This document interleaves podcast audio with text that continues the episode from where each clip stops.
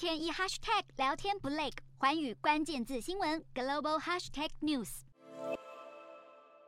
安倍晋三在二零一二年底就任日本首相，立志摆脱国家长达十五年的通货紧缩。他提出如今耳熟能详的安倍经济学，也被各界称为安倍三件，从三个面向大刀阔斧的启动经济成长改革。安倍的第一件就是货币宽松政策，他提出在两年内达成百分之二的通膨目标，货币基数、长期公债和总资产余额都增加两倍，以大规模的量化宽松刺激民间投资消费，带动出口和成长经济。第二支箭则是扩大财政支出，安倍提出超过二十兆日元的方案，用以活化民间经济和重建防灾对策等等。他的第三支箭是结构性经济改革与成长，目标是人均国民所得在十年内要每年成长百分之三以上，十年后则要增加到一百五十万日元以上。在安倍执政后，日本股市创下泡沫经济时代以来的新高点，日经平均指数直攻两万点以上大关，是前任民主党执政时期的两倍以上。像是丰田汽车或是 Sony 等日本代表性大企业，在安倍经济学实施后，纷纷创下历史新高的营业利益。